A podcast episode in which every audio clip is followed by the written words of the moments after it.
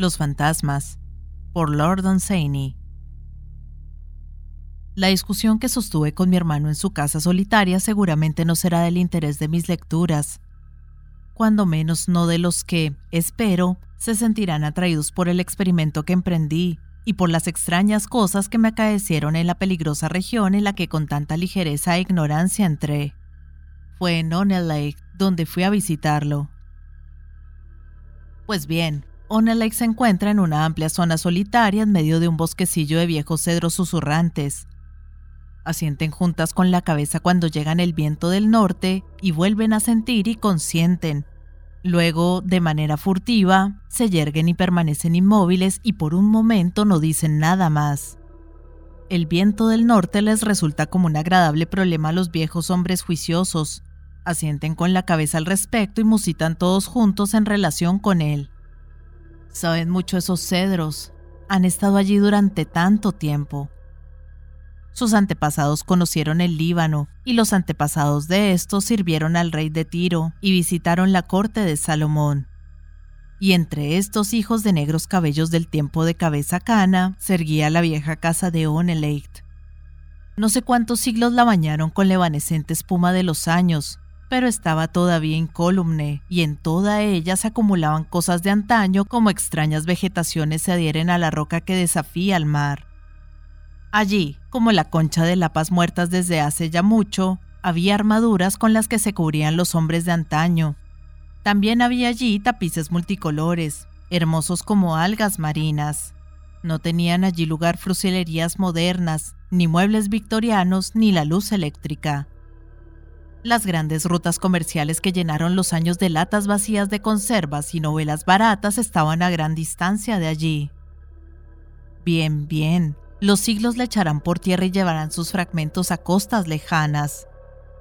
Entretanto, mientras aún se mantenga erguida, fui a visitar allá a mi hermano y sostuvimos una discusión acerca de los fantasmas. Las ideas que al respecto tenía mi hermano me parecían necesitadas de enmienda. Confundía las cosas imaginarias con las que tenían existencia concreta. Sostenía que el hecho de que alguien dijera haber conocido a alguien que afirmara haber visto fantasmas probaba la existencia de estos últimos. Le dije que aun cuando los hubieran visto, el hecho no probaría nada en absoluto. Nadie cree que haya ratas rojas, aunque hay abundantes testimonios de primera mano de gente que las ha visto en su delirio. Finalmente le dije que aun cuando yo mismo viera los fantasmas, seguiría objetando su existencia de hecho. De modo pues, que recogí un puñado de cigarros, bebí varias tazas de té muy fuerte, me pasé sin la cena y me retiré a una estancia de roble oscuro en la que todas las sillas estaban tapizadas. Y mi hermano se fue a la cama fatigado de nuestra discusión, no sin intentar disuadirme insistentemente de que me incomodara. Durante todo el recorrido de ascenso de las viejas escaleras, mientras yo permanecía al pie de ellas y su vela subía y subía en espiral, no cejó en su intento de persuadirme de que cenara y me fuera a dormir. Era un invierno ventoso, y fuera los cedros musitaban no sé bien sobre qué, pero creo que eran toris de una escuela desde hace ya mucho tiempo desaparecida, perturbados por algo nuevo. Adentro un gran leño húmedo en la chimenea empezó a chillar y a cantar. Una melodía quejumbrosa, una alta llama se elevó llevando el compás y todas las sombras reunidas danzaron. En los rincones distantes, viejas mesas de oscuridad permanecían calladas como chaperonas inmóviles. Allí, en la parte más oscura del recinto, había una puerta que permanecía siempre cerrada. Llevaba al vestíbulo, pero nunca nadie la usaba.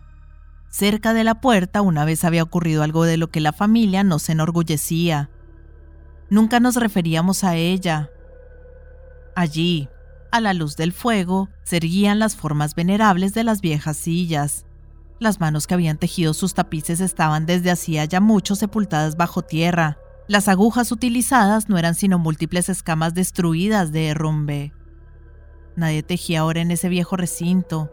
Nadie sino las asiduas viejas arañas que, vigilantes junto al lecho mortuorio de las cosas de antaño, tejen mortajas para sostener su polvo. En mortajas en torno a las sobrepuertas yace ya el corazón del revestimiento de roble devorado por la polilla. Por supuesto, a esa hora, en cuarto semejante, una fantasía ya excitada por el hambre y por el té fuerte vería los fantasmas de sus antiguos moradores. No esperaba menos. El fuego titubeaba y las sombras bailaban. El recuerdo de viejos acaecimientos raros se despertó vivido en mi mente, pero un reloj de siete pies de altura dio solemne la medianoche y nada sucedió. No era posible apurar a mi imaginación, el frío que acompaña las horas tempranas se había apoderado de mí y casi me había abandonado al sueño cuando en el vestíbulo vecino se oyó el crujido de ropas de seda que había esperado y anticipado. Entonces, de a dos, fueron entrando damas de alta cuna con sus galanes de tiempos jacobinos. Eran poco más que sombras, sombras muy distinguidas y casi indistintas. Pero todos habéis leído antes historias de fantasmas, todos habéis visto en los museos vestidos de esos tiempos. No es necesario describirlos. Entraron varios de ellos y se sentaron en las viejas sillas, quizá de un modo algo desconsiderado teniendo en cuenta el valor de los tapizados. Entonces el crujido de sus vestidos cesó. Pues bien, había visto fantasmas y no estaba asustado ni convencido de que existieran.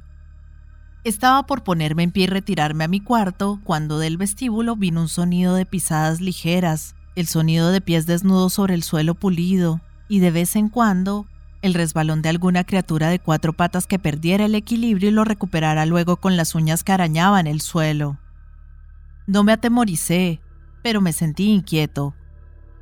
Las pisadas ligeras se acercaban directamente al recinto en el que yo me encontraba, Luego oí el olfateo de las expectantes ventanas de un hocico. Quizás inquietud no fuera la palabra más adecuada para describir mis sentimientos por entonces. De pronto una manada de criaturas negras de mayor tamaño que el de los sabuesos se precipitó al galope. Tenían largas orejas pendulares, olfateaban el suelo con sus hocicos, se aproximaron a los señores y las señoras de antaño y les hicieron fiestas con disgusto. Sus ojos tenían un brillo horrible y podía seguírselos a grandes profundidades. Cuando se los miré, supe súbitamente lo que eran estas criaturas y tuve miedo. Eran los pecados, los inmundos pecados inmortales de todos estos señores y señoras de la corte. Cuán pudica era la dama sentada cerca de mí en una silla de viejos tiempos, cuán pudica y bella como para tener junto a sí, con la cabeza apoyada en su regazo a un pecado de ojos rojos tan cavernosos, un claro caso de asesinato. Y vos, señora, con vuestros cabellos dorados, por cierto, no vos. Y sin embargo, esa espantosa bestia de ojos amarillos que se escabulle de vos para dirigirse a aquel cortesano, y toda vez que uno de los dos lo ahuyenta, se allega al otro. Más allá una señora trata de sonreír mientras acaricia la detestable cabeza peluda del pecado de otro, pero uno de los suyos propios experimenta celos y se interpone bajo su mano. Aquí se siente un anciano noble con su nieto en las rodillas, y uno de los grandes pecados del abuelo lame la cara del niño y lo ha hecho suyo. A veces un fantasma se trasladaba en busca de otra silla, pero siempre su propia jauría de pecados le iba detrás. Pobres, pobres fantasmas. ¿Cuántos intentos de huir de sus odiados pecados deben de haber tenido en 200 años? ¿Cuántas excusas deben de haber dado para justificar su presencia? Y los pecados estaban con ellos todavía, y todavía inexplicados. De pronto, uno pareció olfatear mi sangre viva y aulló de manera horrible. Y todos los otros abandonaron a sus fantasmas a una y se precipitaron sobre el pecado que había dado la alarma. El bruto había captado mi olor cerca de la puerta por donde yo había entrado y se me iba acercando cada vez más olfateando el suelo y emitiendo de cuando en cuando su espantoso aullido. Vi que la cosa había ido demasiado lejos, pero ya me habían visto, ya estaban alrededor de mí saltando y tratando de alcanzarme la garganta. Y cada vez que sus patas me tocaban, me asaltaban espantosos pensamientos y deseos inexpresables dominaban mi corazón. Mientras estas criaturas saltaban alrededor de mí, tracé el plan de cosas bestiales y las proyecté con magistral astucia. Primero entre todas esas peludas criaturas de las que defendía débilmente mi garganta, me asediaba un gran asesinato de ojos rojos. De pronto no me pareció mala idea matar a mi hermano. Me pareció importante no correr el riesgo de ser descubierto. Sabía dónde se guardaba un revólver. Después de dispararle lo vestiría y le cubriría de harina la cara como la de un hombre que se hubiera disfrazado de fantasma. Sería muy sencillo. Diría que me había asustado y los sirvientes nos habían oído hablar de fantasmas. Había una o dos trivialidades de las que habría que cuidarse, pero nada me pasaba por alto. Sí, me parecía muy bien matar a mi hermano al mirar las rojas profundidades de los ojos de esa criatura. Pero mientras me arrastraban consigo hice un último esfuerzo. Si dos rectas se cortan entre sí, dije, los ángulos que se oponen son iguales, sean las rectas AB y CD que se cortan en E. Además, los ángulos CEA y CEB equivalen a dos ángulos rectos. También CEA y AED equivalen a dos ángulos rectos iguales. Me acerqué a la puerta para coger un revólver. Una horrible exultación animó a las bestias. Pero el ángulo CEA es común, por tanto, AED es igual a CEB. De la misma manera, CEA es igual a DEB. Quoderam demonstratum. Estaba probado. La lógica y la razón se restablecieron en mi mente. No había perros oscuros del pecado. Las sillas tapizadas estaban vacías. Me era inconcebible que un hombre pudiera matar a su hermano.